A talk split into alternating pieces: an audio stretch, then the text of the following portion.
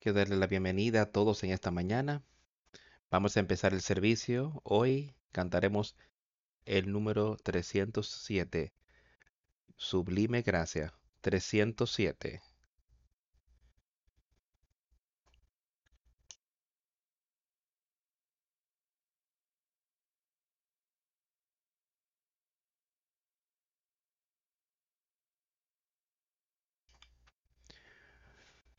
Sublime gracia del Señor, que a un infeliz salvo. Fui ciego, mas hoy veo yo,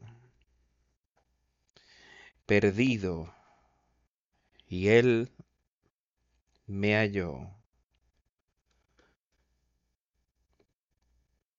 Su gracia me enseñó a temer. Mis dudas ahuyentó.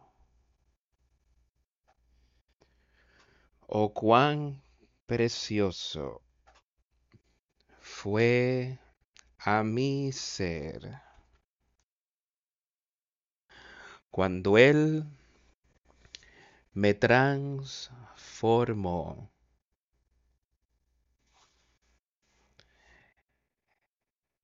en los peligros o aflicción que yo he tenido aquí su gracia siempre me libro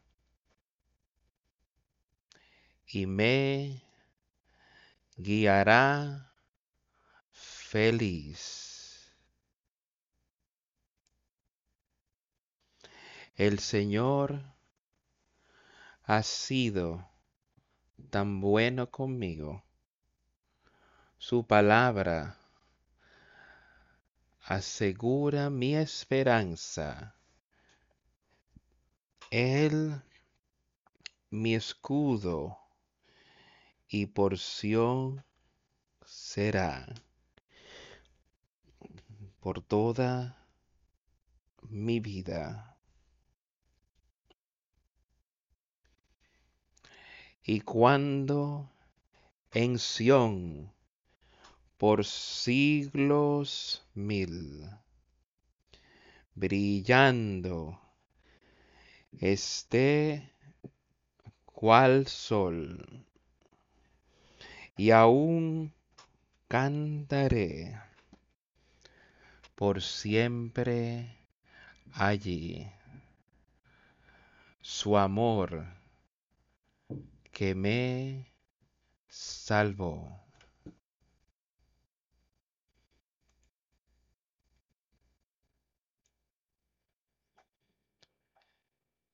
Hace algunas semanas hablamos aquí mucho sobre la gracia y la misericordia que Dios ha tenido con cada uno de nosotros si se la pedimos, pero sublime gracia, escrita por John Newton, un hombre que no vivió una buena vida al principio, era una persona que era esclavista, pero él pudo llegar al Señor, el Señor le pudo mostrar. Y escribió canciones hermosas y predicó muchos mensajes. Yo sé que su condición es entre él y el Señor, pero esta es una hermosa canción de cómo esa sublime y maravillosa gracia que salvó a un vil pecador como yo. Perdido estaba yo, mas hoy veo yo. Fui ciego más, hoy veo yo. Y eso aplica a cada uno de nosotros. Eso fue un testimonio de John Newton sobre lo que el poder de Dios puede hacer por nosotros.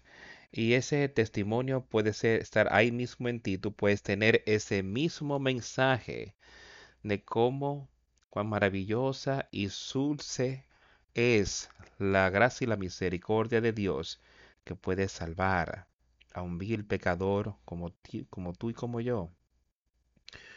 Perdido estaba yo, mas ahora soy hallado. Y eso puede ser cada uno de nosotros si dejemos que eso sea parte de nuestra vida.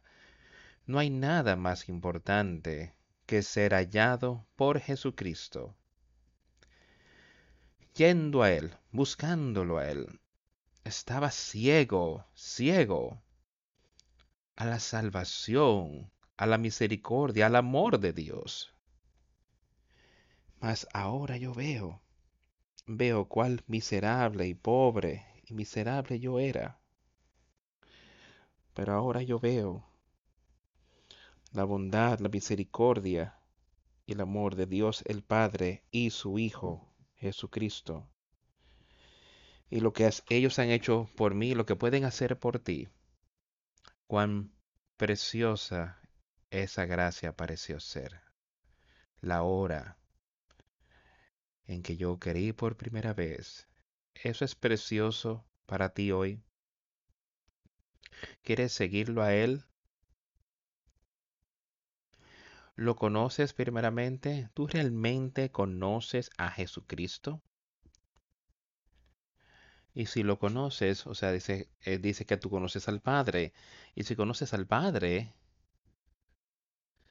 y conoces a Jesús, Él dice, si me conoces a mí, si me amas como deberías, Él dice, guarda mis mandamientos, haz las cosas que yo te he pedido, empezando desde el principio de este libro hasta el final. Hay, ánimo para todos, hay castigo y reproche, hay ánimo también. Hay amor, hay misericordia, hay promesa. Pero desde el principio él requirió obediencia. Requirió obediencia de cada uno de nosotros. Tanto así que Él dio a sus servicios mandamiento directo de cómo Él quiere que ellos vivan desde el principio de los tiempos. Después que Él estuvo aquí, después que Cristo estuvo aquí sobre la tierra, Él les dijo cómo Él quería que ellos vivieran aquí en la tierra para que nosotros pudiésemos tener vida eterna. Y cuando yo digo podamos vivir, eso quiere decir que si estamos aquí en la tierra, entonces podemos aceptar a Jesús como nuestro Salvador.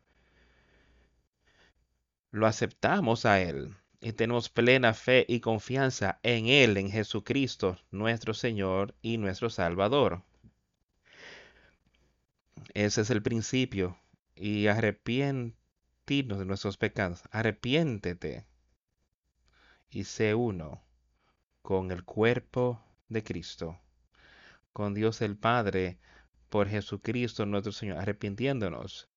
En esta mañana quiero leerles de toda la Biblia, de lo que Él dice sobre cómo Él quiere que nosotros vivamos y por qué Él quiere que nosotros hagamos estas cosas. Y para empezar, vayamos al libro de Éxodo, justo luego de Génesis. Vamos a Éxodo y leer algunos versículos de lo que él quiere decirnos ahí. Esto sería en el capítulo 20 de Éxodo.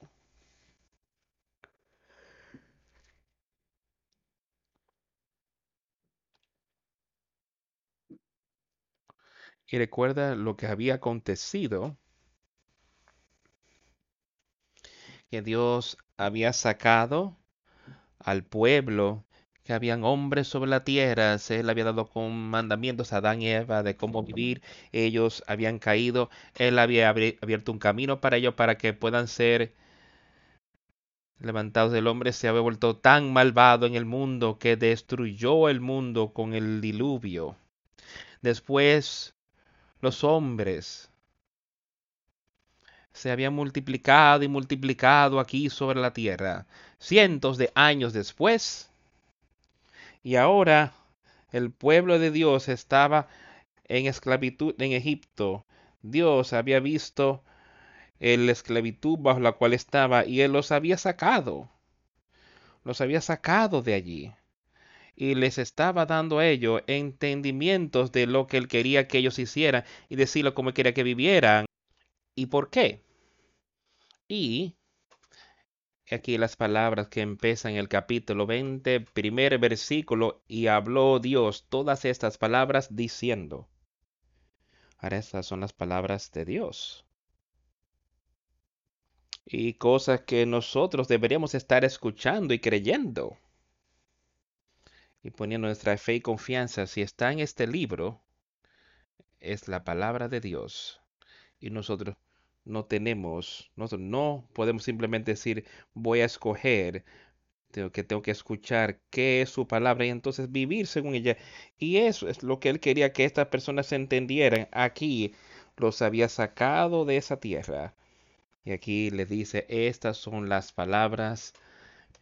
Y habló Dios todas estas palabras diciendo, yo soy Jehová tu Dios, que te saqué de la tierra de Egipto, del casa de servidumbre. No tendrás dioses ajenos delante de mí. Y eso es lo que quiero que veamos y pensemos un poco en nuestro tiempo. Ahora, esto es lo que él les estaba diciendo hace miles de años, pero hoy en día se nos ha hablado a menudo como si no deberíamos tener otro Dios. Las cosas de este mundo que Dios ha dejado tan llano para nosotros que las cosas de este mundo son un enemigo para Él. Y que no deberíamos dejar que las cosas del mundo se conviertan en nuestro Dios, no importa lo que sea. Pero si no tenemos cuidado podemos ver lo que ocurre aquí. Pero Él estaba advirtiéndole a estas personas sobre Él está diciendo, yo soy Jehová tu Dios, que te saqué de la tierra de Egipto. Él es el Señor nuestro Dios, que nos sacó de servidumbre de Satanás en nuestro tiempo. Cada uno de nosotros, o sea, estamos como esclavos básicamente a los egipcios. Tú y yo estamos, estamos como esclavos hacemos sirvientes de Satanás, lo seguíamos a él, hacíamos las cosas que él nos instruía a hacer, que nos llevaba a hacer. Así él dice, no tendrás dioses ajenos delante de mí, y él deja eso muy claro, que tú no has de tener ningún otro Dios, sino el Dios de los cielos y su Hijo Jesucristo, que no debemos dejar que nada más sea tan importante para nosotros, tanto sí que lo daremos. No te harás imagen ni ninguna semejanza de lo que esté arriba en el cielo, ni abajo en la tierra, ni en las aguas debajo de la tierra. No te inclinarás a ellas, ni las honrarás, porque yo soy Jehová tu Dios, fuerte celoso, que visito la maldad de los padres sobre los hijos hasta la tercera y cuarta generación de los que me aborrecen. Ahora quiero que pensemos un poco sobre estas cosas aquí, en lo que él está diciendo. No te harás ningún tipo de imagen o imagen grabado, ninguna semejanza de lo que está arriba en el cielo, ni abajo en la tierra, ni en las aguas debajo de la tierra. Ahora, ellos tenían muchas cosas que hacían, formaban este tipo de cosas, estatuas se les puede llamar hoy, una imagen tallada, pero ellos dejarían que esas cosas se convirtieran en sus dioses, las adorarían en vez de al Señor Dios. Y Él les está advirtiendo, no dejen que estas cosas se conviertan en tus dioses. ¿Sabes lo que le pasa hoy en día? Tanto que nosotros tomamos estas cosas y nos adoramos a nosotros mismos y constantemente vamos haciendo eh, fotos de nosotros para enviárselas a alguien para mostrarle que para darle gloria al cuerpo, si glorifica a Dios cuando estamos haciendo eso, o es cuando las personas siempre están tirándose estos selfies y hay que tener de hacerlo para que yo pueda poner que alguien me alabe por lo que, como yo me veo, por lo que estoy haciendo. Y que él está viendo él aquí. Dice, no deje que ninguna de esas cosas lleve al punto que lo adores. Eso es algo que se hace con tanta frecuencia que las personas están tratando de impresionar a alguien por lo que están haciendo hoy. y cómo se ven en vez de impresionar a Dios y viéndose piadosos y dejando que eso sea lo que las personas quieran ver en nosotros en vez de las cosas del mundo. No te inclinarás a ellas ni las honrarás, porque yo soy Jehová tu Dios. Porque yo soy Jehová tu Dios, fuerte, celoso, que visito la maldad de los padres sobre los hijos hasta la tercera y cuarta generación de los que me aborrecen. ¿Ven? Es un Dios celoso. Tenemos que servirlo a Él y solamente a Él. Tenemos que darle alabanzas a Él y solo a Él. No dándolo a nosotros. Oh, míranos, mira lo que estamos haciendo. Mira cómo yo tengo este cuerpo todo adornado, como sea. Y mira cómo yo estoy adorando esto. Ese es mi Dios. Pero él dice ahí, Él es un Dios celoso. Y no te inclinarás a ellas, ni las honrarás. Porque yo soy Jehová tu Dios porque yo soy Jehová tu Dios y soy un Dios celoso. No hay lugar en un cristiano, la vida de un cristiano renacido de darse gloria a sí mismo por encima de Dios. Jamás. Jamás hay lugar para eso. Él dice, yo soy un Dios celoso. Es igual como un esposo y una esposa, no hay lugar para que un esposo y una esposa, para que otro del sexo opuesto, lo que venga y que sea parte de ellos, como pareja casada. Ah, ellos pueden tener amigos, pero jamás pueden venir y ser infieles en esas cosas. Porque eso, ese matrimonio, es así de igual de sagrado como lo es aquí con Dios. Dice, yo soy un Dios celoso. No hay lugar para ningún otro Dios en tu vida o ninguna otra cosa que te dé gloria a ti, que trate de darte gloria a ti por encima de mí, dice Dios. No hay lugar para eso, para nada, en la vida de un cristiano. Y muestro misericordia Hago misericordia a millares. Aquí, aquí esta gracia de la que hablamos. Dice ahí que a aquellos que le aborrecen, la ira de Dios vendrá sobre ellos. Pero él dice, y hago misericordia a millares, que los que me aman y guardan mis mandamientos. Y eso es exactamente lo que Él quiere que se haga en nuestro tiempo hoy. Tú puedes mirar y decir, bueno, te estás leyendo sobre cosas que ocurrieron hace cuatro mil años. Sí, las estoy leyendo, pero es el mismo Dios que estaba obstruyendo a estas personas en el tiempo, es el mismo Dios que nos está instruyendo a nosotros hoy y pidiéndonos y mostrándonos cómo Él quiere que nosotros vivamos y mostrando misericordia a millares de ellos que me aman y guarda mis mandamientos. Así de sencillo, él dice, a los que si me amas más que te amas a ti mismo y guardas mis mandamientos, las cosas que yo te he pedido que hagas, las cosas que yo te he pedido que en las que no participes. Y estás haciendo eso. Y no tomarás el nombre de Jehová tu Dios en vano, porque no dará por inocente Jehová al que tomare su nombre en vano. Y podemos escuchar eso tanto hoy día, mientras personas van y, dicen cosas, oh Dios mío, constantemente, no están emocionados sobre algo, utilizando su nombre constantemente en cosas que tú puedes oír. Él dice aquí que no tomarás el nombre de Jehová tu Dios en vano, porque no dará por inocente Jehová al que tomare su nombre en vano. Acuérdate del día de reposo para santificarlo. Y eso era un mandamiento directo. Uno de sus mandamientos, hoy deberíamos guardar el séptimo día santo, así como deberíamos guardar todo día. Yo tenían ciertas cosas que tenían que hacer bajo la ley. Dios Jesucristo vino y él cumplió esa ley y estableció la ley de la gracia.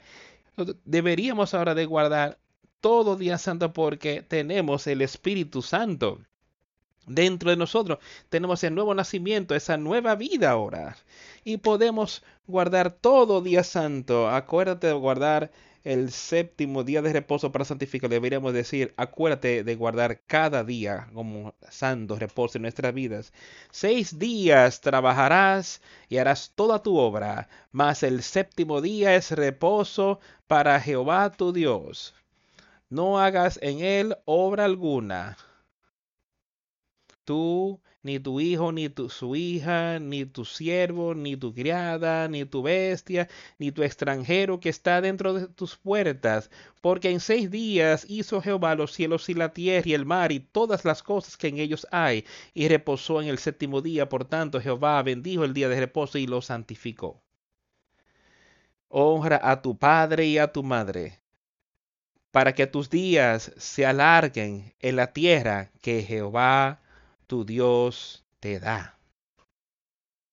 Esto es otro mandamiento directo de Dios y se menciona en el Nuevo Testamento, es mencionado por los discípulos y por Jesús en esos tiempos también. Y yo quiero que todos entiendan estas cosas, jóvenes de edad, quien sea. Si tú tienes un padre, una madre aquí, un padre biológico o madre biológica aquí, él dice, honra a tu padre y a tu madre para que aquellos días sean largos en la tierra que Jehová tu Dios te da. Ahora otra vez, Él está hablando aquí, hablándole a su pueblo, Él está hablando a gente a quien Él les había instruido el cómo vivir, a los padres, cómo vivir instruir a sus hijos y esos padres deberían haber estado viviendo una vida piadosa y él estaba diciendo a los niños que honraran a esos padres que están viviendo esa vida piadosa y nosotros deberíamos estar los padres deberían estar viviendo ahora mismo una vida piadosa y santa y los niños deberían estar honrando a estos padres a causa de ello y mirándole a ellos con honra no por encima de lo que sería la obra de Dios. Pero son mis padres, son personas piadosas, están viviendo conforme a la obra que está ocurriendo en la tierra hoy día y yo debo seguir esas cosas, oírlo, si yo he de vivir y estar en su hogar. Y eso es lo que le estaba diciendo aquí, honra a tu padre y a tu madre, para que tus días se alarguen en la tierra que Jehová, tu Dios, te da no matarás. Habían ciertas cosas que tú vuelves a la ley y él decía, pues decía que no saldrás a matar personas por matarla porque tienes malicia por ellos. No cometerás adulterio. Estos son mandamientos para nosotros hoy día y vemos cómo es rápido en todo el país. Eh, si le personas sale a matar personas sin razón, solo para verlos morir. Aquí le está hablando de que no cometerás adulterio. Y son personas que van y miran, es mi cuerpo, puedo hacer lo que me plazca con mi cuerpo. Si lo disfruto y quiero vivir en adulterio, en fornicación o cual sea, lo voy a hacer. Pero es un mandamiento directo de Dios. Dice, no cometerás adulterio, no vivirás en ese eh, tipo de estilo de vida, no hurtarás o no robarás. Sal y tomar cosas que no te pertenecen aquí. Nosotros vemos estas cosas en todo el país hoy. Personas parecen como que hubiese algo ahí que yo vi y lo quiero, lo tomaré entraremos a una tienda y lo hacen a menudo ahora y cargan cosas y salen caminando como si nada. Porque dicen, lo quiero. Pero el mandamiento de Dios es que no hurtarás, no tomarás algo que no te pertenece. le pertenece a alguien más y no tienes derecho alguno a eso.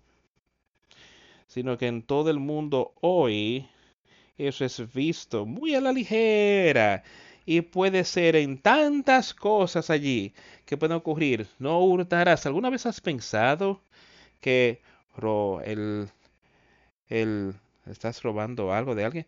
Deberíamos tener mucho cuidado como utilizando nuestro diezmo, robarle el diezmo a alguien y que no hagamos cosas para que estorbemos a otras personas de poder hacer lo que ellos deberían.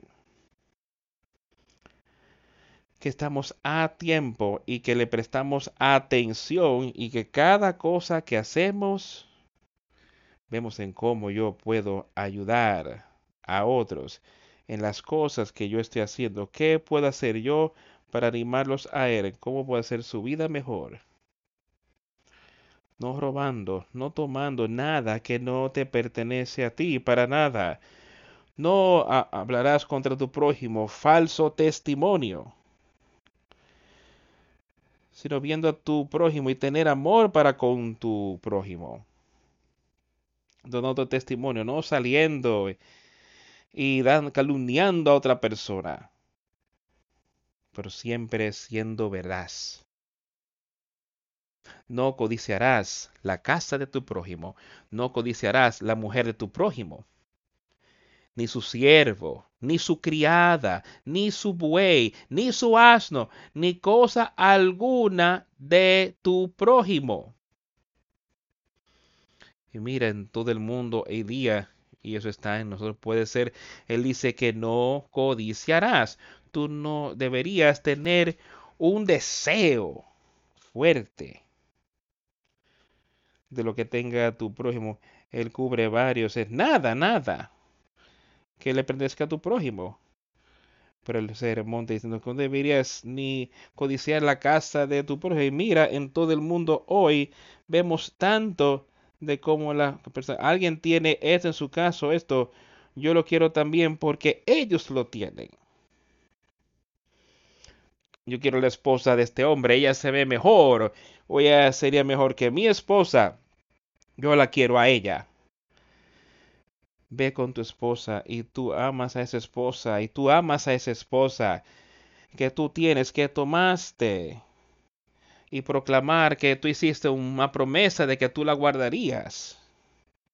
Esa es la cosa. Él dice, no codices eso. No codices nada.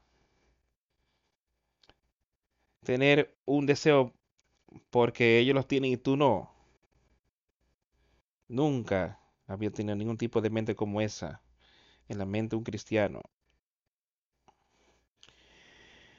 Todo el pueblo observaba el estruendo y los relámpagos y el sonido de la bocina y el monte que humaba y viéndole el pueblo temblaron y se pusieron de lejos y dijeron a Moisés, habla. Ahí desde ese monte. Piensa en cuán increíble eso podría ser de poder oír al Señor Dios hablar. Pero ¿sabes algo? Cada uno de nosotros puede oírlo a Él hablar en su corazón, en su mente hoy. Él nos ha dicho que Jesucristo está bien para nosotros tener estas cosas escritas. Podemos vivir por ellas. Pero ¿sabes algo? El Espíritu Santo, el nuevo nacimiento, pone esas cosas en su corazón, en tu mente. Ese nacimiento te va a alejar de cualquier cosa, te va a alejar de no tener la malicia que quieres matar a tu, a tu hermano, a tu prójimo. Él te va a dar pues todo lo que pueda para vivir una vida santa todos los días. Él te va a alejar del deseo del adulterio, fornicación, pornografía, todas estas cosas. Ese espíritu nos quitará todas esas cosas. Él dice, yo las escribiré en tu mente y en tu corazón. Eso es lo que él dijo que él nos daría. Él lo escribió en la ley y, después lo escribió sobre tablas de piedra y se los dio a ellos pero Él nos ha dicho a nosotros que las escribiré en tu mente y en tu corazón. ¿No es eso maravilloso para pensar que podemos tener eso y está ahí constantemente, todos los días? No tienes que sentarte y leerlo, es, estas cosas y saberlas, pero Él las pondrá en tu corazón para que en cualquier momento que tú veas esa tentación, esté ahí para tú utilizar, para vencer. El poder de Dios está ahí, amigos míos para vencer a Satanás en cada cosa, no importa lo que es, Él está ahí para vencerlo, ahí en ti. Y le dijeron a Moisés, habla tú con nosotros y nosotros oiremos, pero no hable Dios con nosotros para que no muramos. Tienen miedo de lo que había acontecido. Ay, y Moisés respondió al pueblo, no temáis, porque para probaros vino Dios, y para que su temor esté delante de vosotros, para que no pequéis. Ahora, Dios ha venido en nuestro tiempo, por medio de Jesucristo.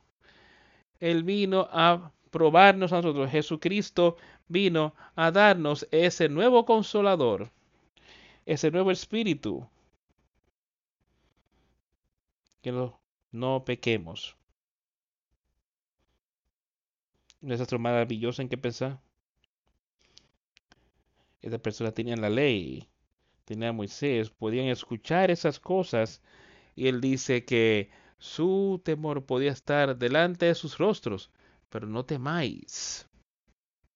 Y que el Espíritu puede estar en ti hoy, para que no temas y que no peques a causa de ese Espíritu Santo ahí.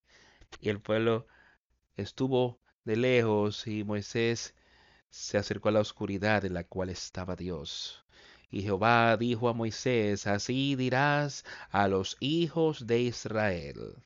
Vosotros habéis visto que he hablado desde el cielo con vosotros. No hagáis conmigo dioses de plata, ni dioses de oro os haréis. Lo que él está diciendo ahí, y otra vez, esto fue hace cuatro mil años, y esas cosas que él está diciendo ahí, quiero que nosotros tomemos de ahí, ya que nosotros no deberíamos hacer dioses de nada aquí en la tierra nada por encima de él. Dice, no hagáis conmigo dioses de plata, ni dioses de oro os haréis. Nada que esté sobre esta tierra que se interponga entre nosotros y Él. Él es un Dios celoso, recuerda eso. Después él fue a decirles cuál sencillo que Él quería que vivieran. Altar de tierra harás para mí y sacrificarás sobre él tus holocaustos y tus ofrendas de paz, tus ovejas y tus vacas, en todo lugar donde yo hiciere que esté la memoria de mi nombre, vendré a ti y la bendeciré. ¿Ves cuando él tuvo un mandamiento ahí? Yo que una obra para que ellos hagan que el día, una palabra muy sencilla, no es que habría de salir ahí con todo el oro y la plata y las cosas que el hombre estaba dando, simplemente dice, hazme un altar de la tierra, y tú haz el sacrificio según estaba en la ley ahí. Y yo iré a ti y te bendeciré. Ahora que Él nos está diciendo que hagamos en nuestro es tan sencillo en nuestro tiempo lo que Él nos está diciendo. Arrepiéntete de tu pecado y pídele a Jesucristo, pídele a Dios que te perdone por Jesucristo. Pídele que nos dé ese nuevo nacimiento para quitar tu pecado y darte una nueva vida.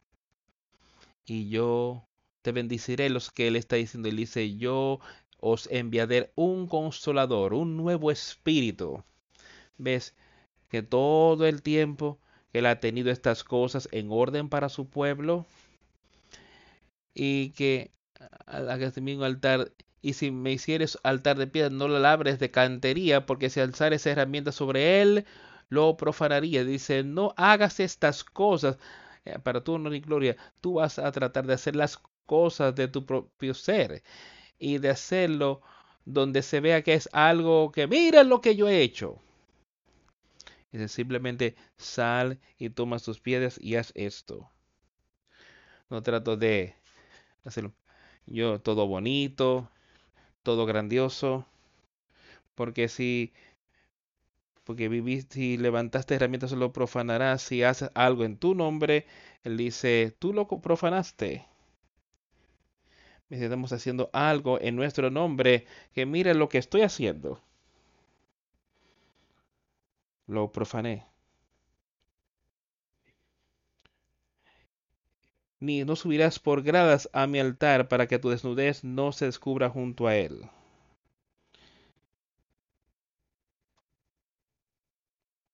Maravillosa palabra de sus mandamientos. Vamos ahora a Deuteronomio. Y leamos algo ahí. Ese es en el capítulo 28 de Deuteronomio. Dos o tres libros después de donde están ahora.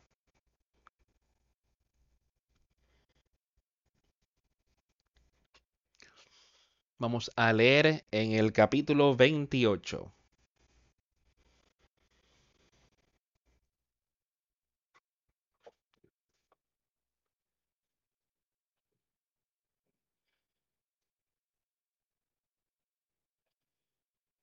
empezando en el primer versículo, capítulo 28.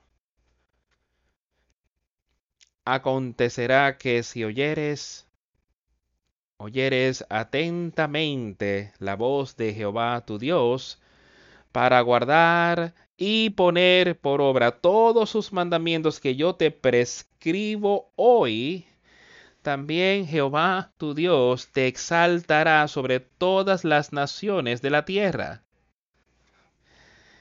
y vendrán sobre ti todas estas bendiciones y te alcanzarán si oyeres la voz de Jehová tu Dios. Escucha con cuidado. Él está advirtiéndole a estas personas aquí de las cosas a hacer. Dice, y acontecerás que si oyeres atentamente la voz de Jehová tu Dios, para guardar y poner por obra todos sus mandamientos que yo te prescribo hoy, también Jehová tu Dios te exaltará sobre todas las naciones de la tierra. Ahora, eso es lo que les está mandando a estas personas a hacer. ¿Sabe lo que Él nos está mandando a hacer? De guardar diligentemente a Dios el Padre por Jesucristo, pidiéndole a Él poder sobre el pecado para un entender de su obra aquí en la tierra y perdón de nuestros pecados. Y vendrán sobre ti todas estas bendiciones y te alcanzarán si oyeres la voz de Jehová tu Dios. Y otra vez en nuestro tiempo, todas las bendiciones, ¿cuál es la mejor bendición que puede venir sobre nosotros? La vida eterna. Vendrán sobre ti todas esas bendiciones que son las bendiciones de vida eterna y esa bendición de ese nuevo nacimiento, esa bendición del poder de Dios. nos alcanzarán si somos, si estamos buscándolo diligentemente hoy, estamos haciendo lo que Él nos pidió que hiciéramos. Poner nuestra fe y confianza en Él.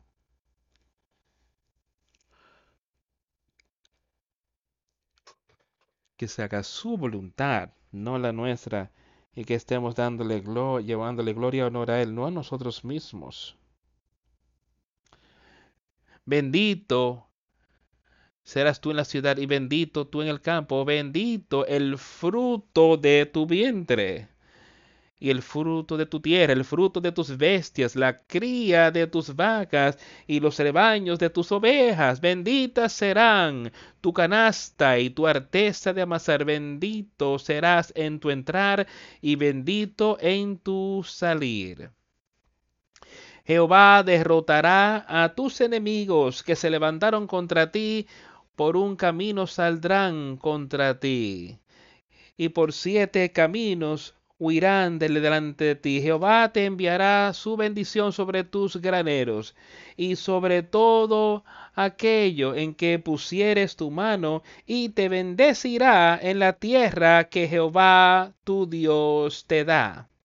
Te confirmará Jehová por pueblo santo tuyo como te lo ha jurado, como guardares los mandamientos de Jehová tu Dios y anduvieres en sus caminos. Y eso es lo que nos está diciendo hoy. Que Él nos dará ese poder, nos dará ese nuevo nacimiento si caminamos en sus caminos. Él nos ha mandado a caminar en sus caminos. Y todo los pueblos de tierra, mira, que, invoca el nombre del Señor, ellos le temerán.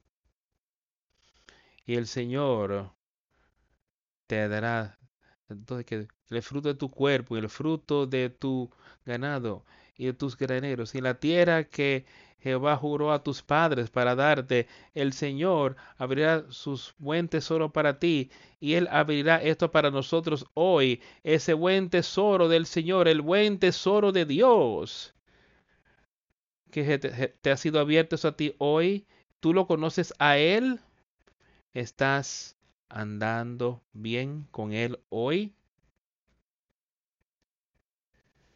El Señor te hará cabeza y no la cola. Y Él te hará la cabeza por encima de Satanás en nuestro tiempo. Él llevó a estas personas a la batalla y ganaron. Él les dio victorias siempre y cuando le seguían a Él, siempre y cuando guardaban sus mandamientos. Había momentos donde Él les dijo, o sea, había momentos donde Él dice, ahora ve a esta ciudad, justo después que salieron, una de las primeras ciudades en las que entraron. Ve ahí y destruye esta ciudad, pero no, no tomes de los despojos, de las cosas que están ahí solo ciertas cosas. Y él dice, no participes en el oro, la plata, estas cosas, no las tomes. Ellos fueron, pero había uno que era un hombre que vio algo que él codiciaba, algo que él deseó, que codició. Eso dice, no codices estas cosas. Y le dije, guarda mis mandamientos, guárdate de hacer lo que yo te he pedido que haga. Y él fue y tomó, me parece que fue un poco de oro, plata y algo de ropas. Y los trago de regreso al campamento de esas personas a quien Dios les dijo, ustedes serán victoriosos si guardan los mandamientos del Señor vuestro Dios y andan en mis caminos. Y fueron a la siguiente batalla y perdieron. ¿Por qué? Porque alguien en el cuerpo allí, en el cuerpo del pueblo del Señor, no había guardado los mandamientos. Y mira, mira lo que Dios puede hacer con su cuerpo de Cristo hoy. Si todos estamos andando unidos a Él. Mira lo que puede hacer. ¿Crees ¿Cree que su poder está limitado en nosotros? Porque podría ser, puede haber alguien que no está andando con su palabra hoy, no andando en sus caminos, deseando las cosas del mundo, deseando la cómo yo puedo darle gloria a este cuerpo. ¿Qué hizo él aquí? Y Dios les dijo, primero Josué me parece, el cayó sobre su rostro y le dijo, Señor, tú me habías dicho que seríamos, veríamos victoria. ¿Y por qué estamos perdiendo? Él dice, hay problema. Y tomó hombre por hombre, familia por familia, hombre por hombre encontraron dónde estaba el problema y lo sacaron. Fue apedreado hasta morir porque él no había seguido las palabras de Dios y en nuestro tiempo hoy, si no seguimos sus mandamientos, si no vivimos conforme a su palabra, vendrá un día donde seremos destruidos así como Él va a limpiar a su pueblo. Ellos lo limpiaron en aquel día, a Él y a su familia completa. Ellos continuaron y vieron victoria. Vamos a ver, veremos victoria. Oye su palabra, deja que sea escrita en tu mente, escrita en tu corazón. Y ve victoria. Vamos a ir al capítulo 13 de Romanos para ver qué él quiere decir. En los días después que Cristo estuvo aquí en la tierra,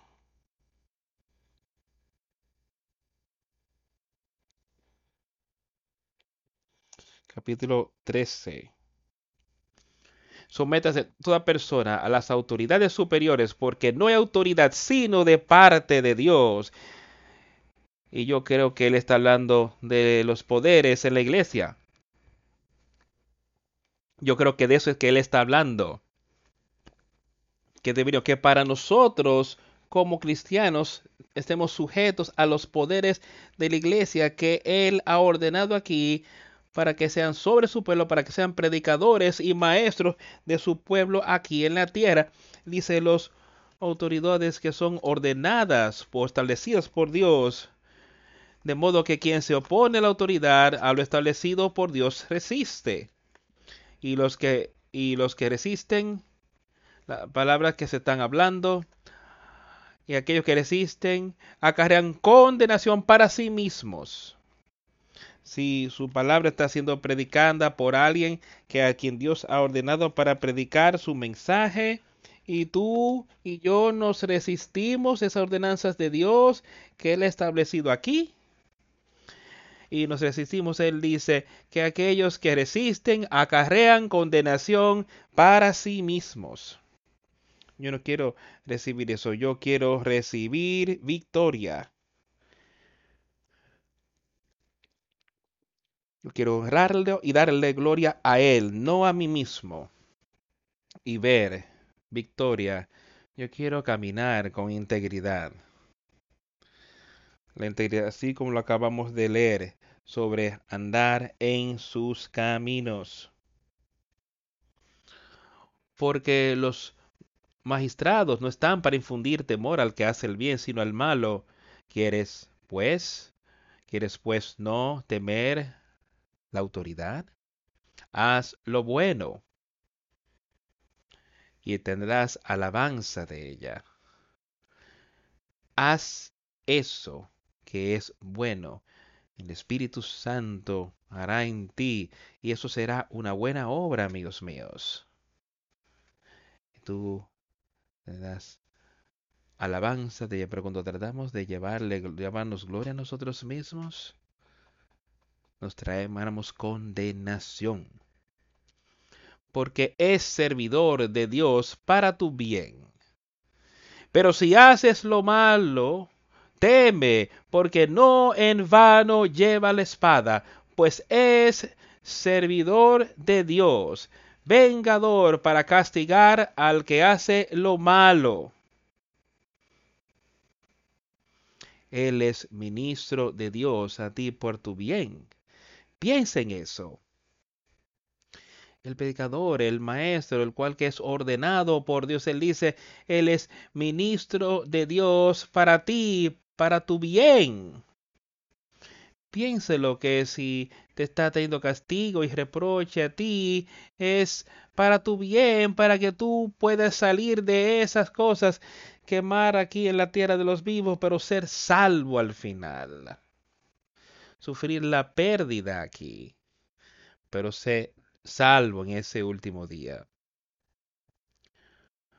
Por lo cual es necesario estarle sujeto, no solamente por razón del castigo, sino también por causa de la conciencia.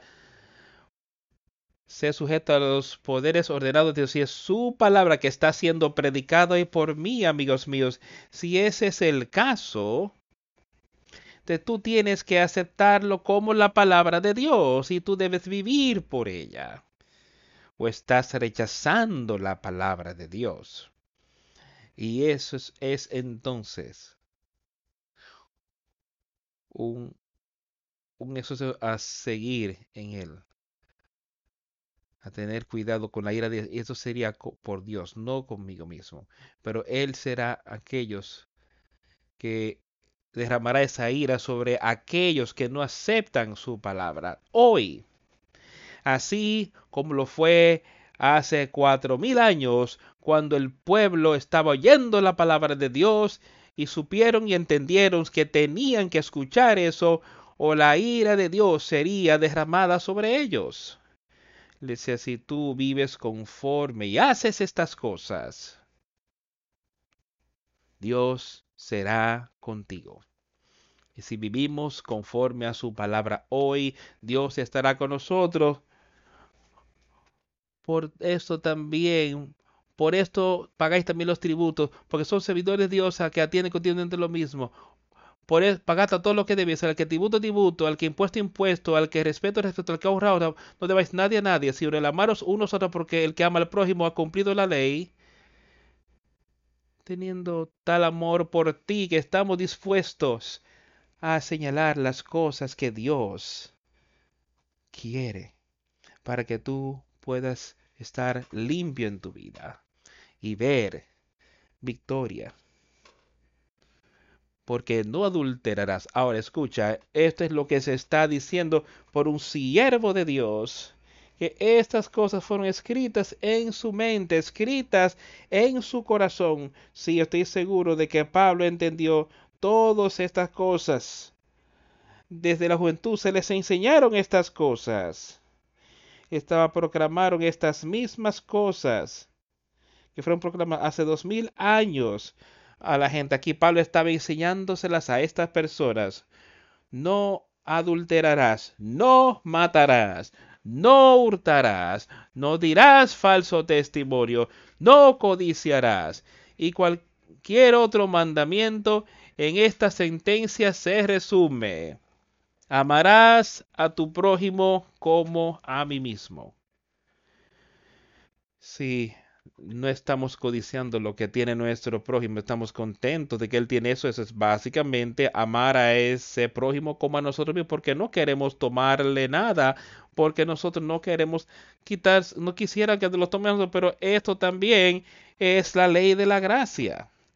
Él dice que amar al Señor tu Dios y a ningún otro Dios servirás y de amar a tu prójimo como a ti mismo. Él dice, sobre estos dos mandamientos descansa toda la ley de la gracia, la ley de justicia en nosotros hoy. Escucha otra vez.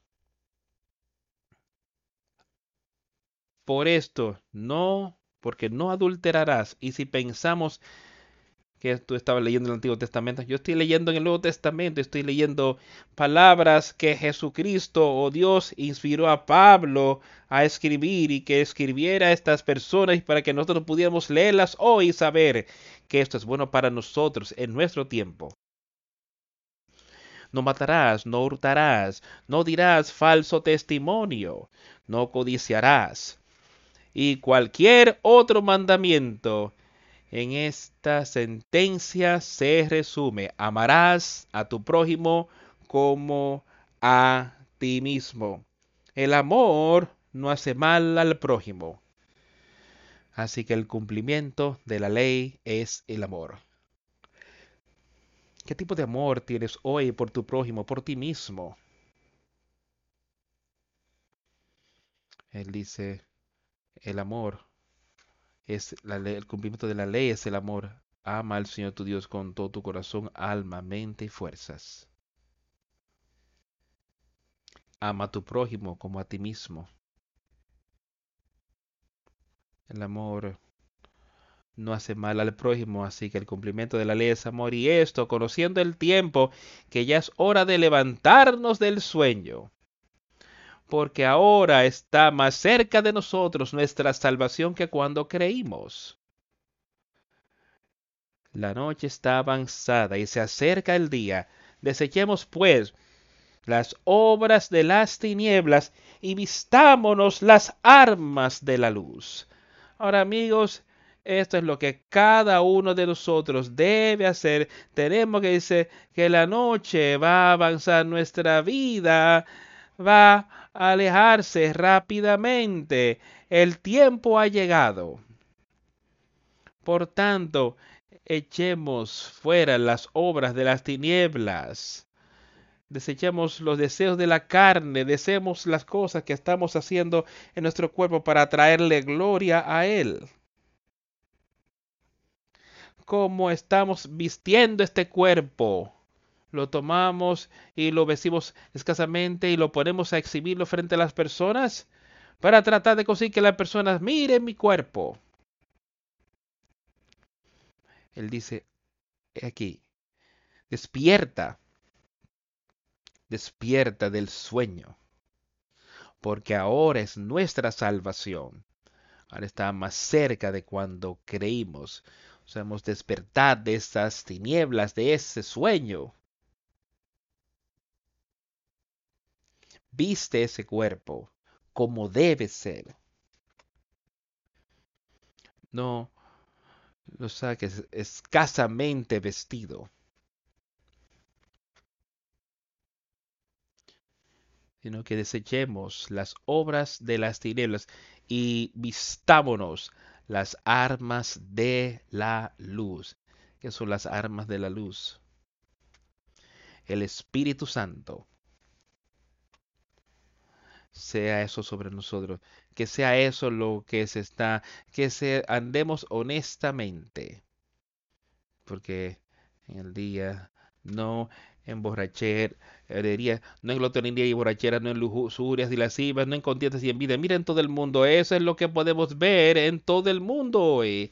Esas cosas nunca deberían estar en la mente o en el estudio de Cristiano Santo dice, déjanos andar honestamente, como, como de día, que todo el mundo pueda ver lo que estamos haciendo, que es prevaleciente lo que estamos haciendo, que andemos en todo tiempo. Haz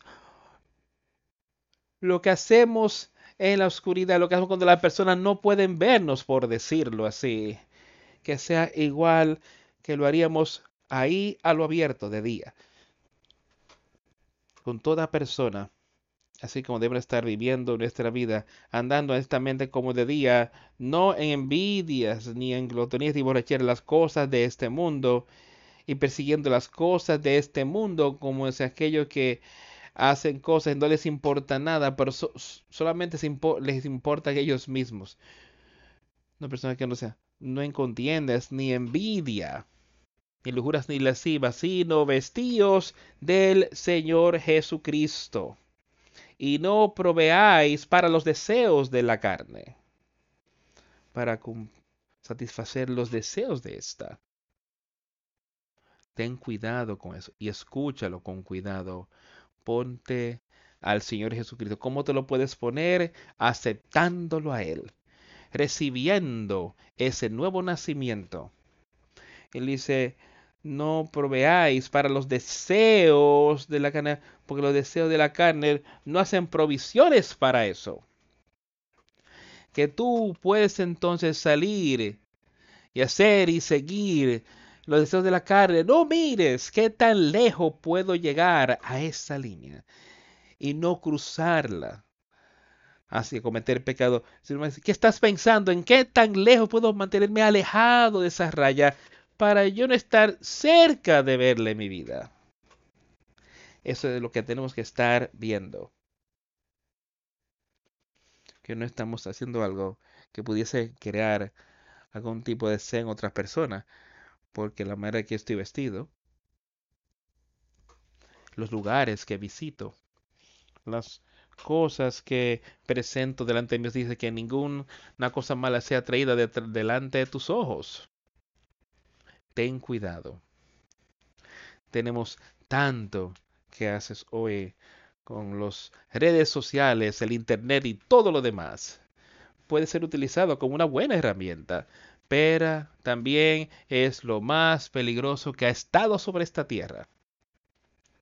En mi opinión, que Satanás está utilizándolo de manera generalizada para destruir a personas. Las redes sociales, los teléfonos y otros aparatos que no se están utilizando como deben, el Internet, y está tan lleno del yo, del yo, y tan lleno de tratar de impresionar a otra persona, tan lleno de sexo e inmoralidad y violencia y odio. Es está constantemente frente a nosotros.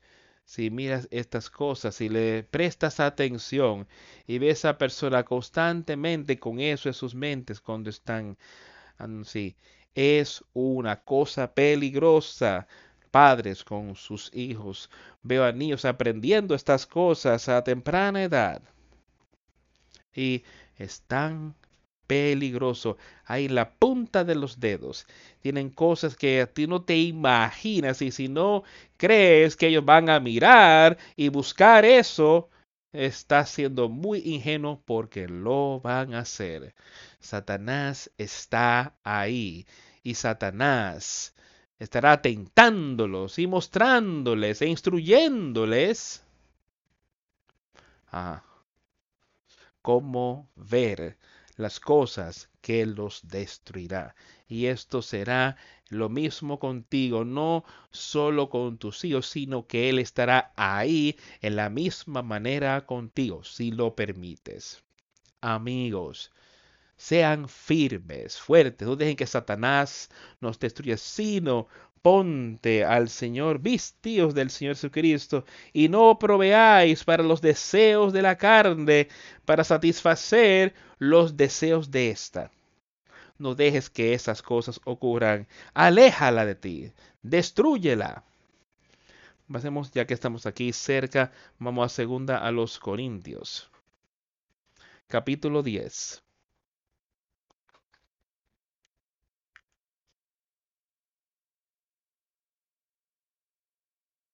Empezando en el versículo, yo Pablo os ruego por la mansedumbre y ternura de Cristo, yo que estando presente ciertamente soy humilde entre vosotros, mas ausente soy osado para vosotros. Ruego pues que cuando esté presente no tenga que usar de aquella osadía con que estoy dispuesto a proceder resueltamente contra algunos que nos tienen como si anduviésemos según la carne habían algunos ahí, él dice, hay algunos de las personas ahí que los miran como si nosotros estuviéramos andando conforme a la carne. Pero eso no era lo que Pablo estaba haciendo, no para nada. Personas ahí que estaban andando conforme a la carne y les estaba advirtiendo. Porque las armas de nuestra milicia no son carnales, sino poderosas en Dios para la destrucción de fortalezas, derribando argumentos y toda altivez que se levanta contra el conocimiento de Dios, y llevando cautivo todo pensamiento a la obediencia de Cristo. Y eso es lo que el poder del Espíritu Santo puede hacer por nosotros Tú no puedes hacerlo y yo no puedo hacerlo por mí mismo. Pero él dice que esto, porque las armas de nuestra milicia no son carnales, no es de nosotros, sino del Espíritu Santo que está ahí. Pero sino poderosamente por medio de Dios para derribar las fortalezas, para derribar el poder de Satanás. Derribando todas imaginaciones que Satanás puede poner en tu mente. Ese poder del Espíritu Santo lo quita, amigos míos, y toda cosa alta que se exalta a sí mismo contra el conocimiento de Dios. dice que esa arma que tú tienes no es carnal, es espiritual. Y es tan poderosa que es el poder de Dios. Y toda cosa la que se exalta a sí mismo contra el conocimiento de Dios y la lleva cautivo todo pensamiento a la obediencia a Cristo. Escucha con cuidado ese espíritu trayéndonos a la, llevándonos a la obediencia de Cristo. Ahora, si ese espíritu te va a llevar bajo la obediencia de Cristo, vas a tener pecado en tu vida todos los días, constantemente, estás aquí siguiendo pecado y que estás viviendo en las cosas aquí que Él ha dicho que no te involucres, no participes, que hemos leído en diferentes lugares. No vamos a ver nada de eso, porque ese nuevo espíritu lo vence, nos lleva a la obediencia de Cristo y teniendo listo para y estando pronto para castigar toda desobediencia cuando vuestra obediencia sea perfecta. Tú miras las cosas por la apariencia externa, si alguna si si alguno está persuadido en sí mismo que es de Cristo, esto también piensa por sí mismo que como Él es de Cristo, así también nosotros somos de Cristo. Porque aunque me gloríe algo más todavía de nuestra autoridad, la cual el Señor nos dio para edificación y no para vuestra destrucción, no me avergonzaré. Y dice, el Señor nos ha dado esta autoridad que podemos enseñar, que podemos predicar, podemos llevar estas cosas a tu atención que el Señor nos había dado para edificación, edificación de su espíritu y no para tu destrucción. Yo no he de avergonzarme y yo no tengo vergüenza de la gloria de Dios, no me da vergüenza su espíritu. Yo quiero proclamarlo a cada persona que pueda. Yo quiero ver victoria al final. Para que no parezca como os quiero amedrentar por cartas, porque a la verdad dicen las cartas son duras y fuertes, mas la presencia corporal débil y la palabra menospreciable.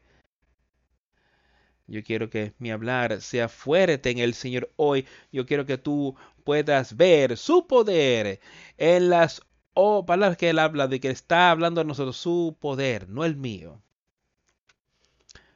Sino que alguien piense esto, que así como estamos en palabras poletas, estábamos como no éramos presentes. También el hecho estando porque no nos atrevemos a contarnos ni a compararnos con algunos que se alaban a sí mismos, pero ellos midiéndose a sí mismos por sí mismos y comparándose consigo mismo, consigo mismo no son juiciosos. Pero nosotros no nos gloriaremos desmedidamente, sino conforme a la regla que Dios nos ha dado por medida para llegar también hasta vosotros. Y eso es de lo que yo me gloriaría, no sé, me gloriaría, sino me gloriaría en el poder de Dios. Mira lo que Él ha hecho y mira lo que Él va a hacer para ti. Conforme a la medida de la regla de Dios. Él ha prometido esto. Os envío un nuevo nacimiento. ¿Tú crees que ese nuevo nacimiento es débil? que Dios nos había atribuido una medida para alcanzarlo aún a Él. De poder predicar y enseñar de a ti sobre Dios el Padre y lo que Él ha hecho por nosotros. Porque no nos hemos extralimitado como si no llegásemos hasta vosotros, pues fuimos los primeros en llegar hasta vosotros con el Evangelio de Cristo.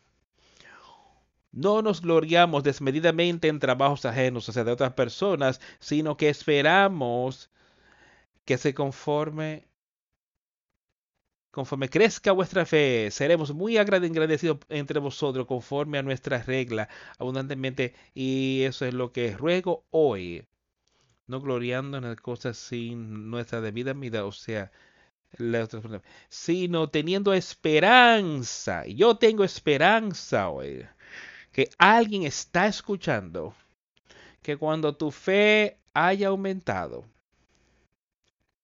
que nosotros seremos agrandados por ti conforme a tu reino, abundantemente.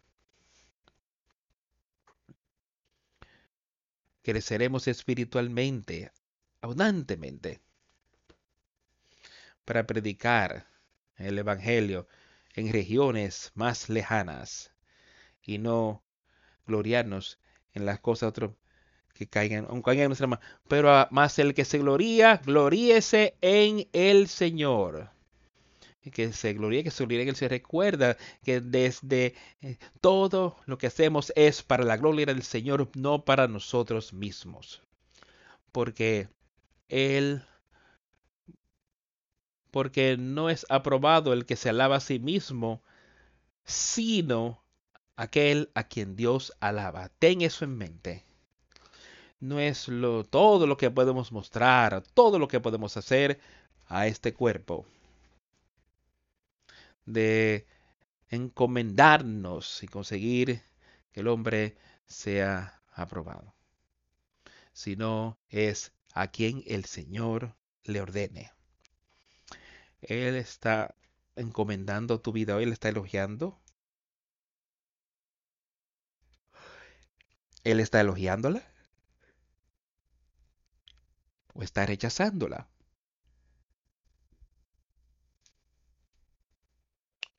Algo maravilloso que pensé, como dijimos la semana pasada, puedes imaginar el estar delante de Jesucristo y tratando de convencerlo a él que has vivido una vida santa.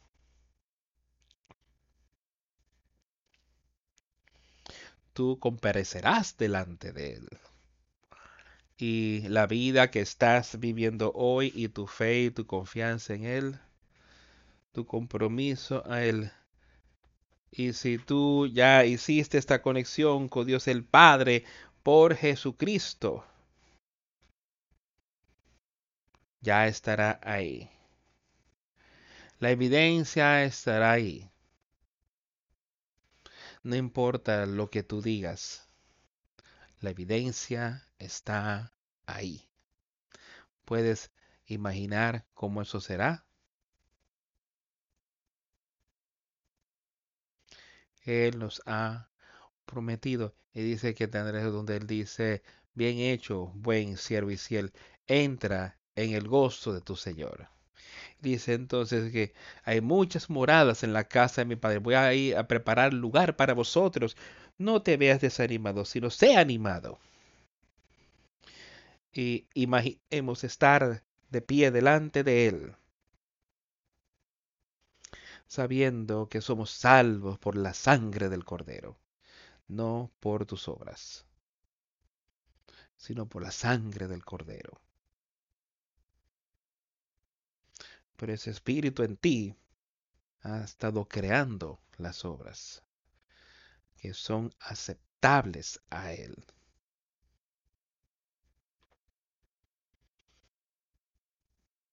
Vamos a terminar nuestra reunión cantando el 66. Si la luz se ha apagado en tu alma.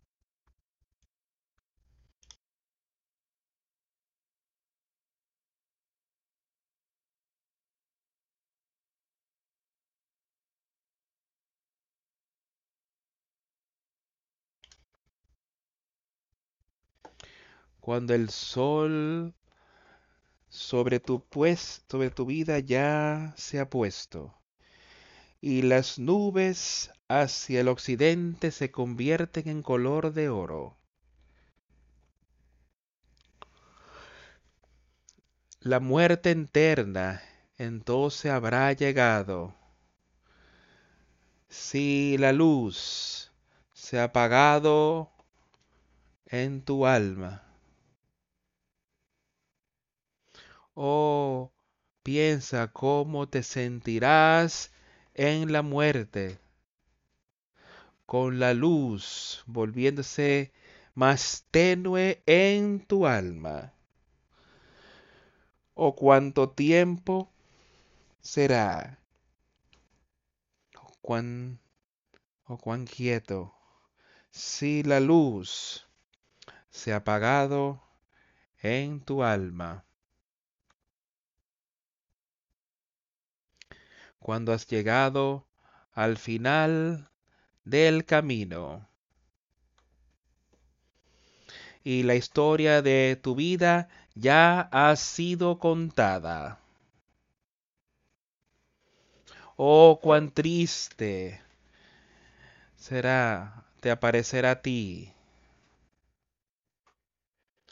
si la luz ya se ha puesto, se ha apagado para tu alma. Oh, piensa como en la muerte te sentirás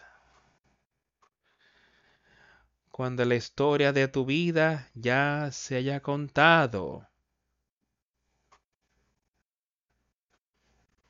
Oh, que solo estás, o, o cuánto será, o cuán quieto, si la luz se ha puesto, se ha apagado en tu vida.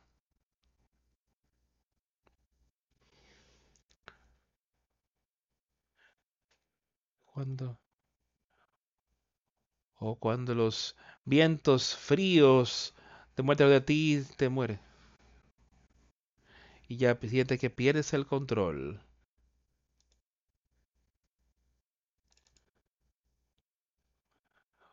O cuando aparezca el bien y el malo. O entonces, ¿qué será? Si la luz se haya apagado en tu alma. O solo piensa como la muerte te sentirás. Con la luz volviéndose tenue en tu alma. Oh, cuando será de solitario, oh, cuán quieto. Con la luz si ya se ha apagado en tu alma.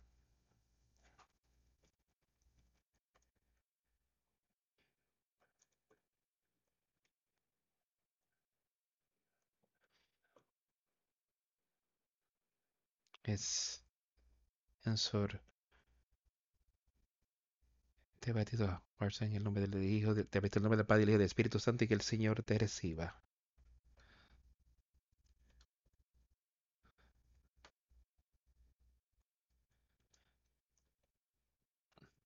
Esa luz admirable puede brillar fuerte sobre tu alma.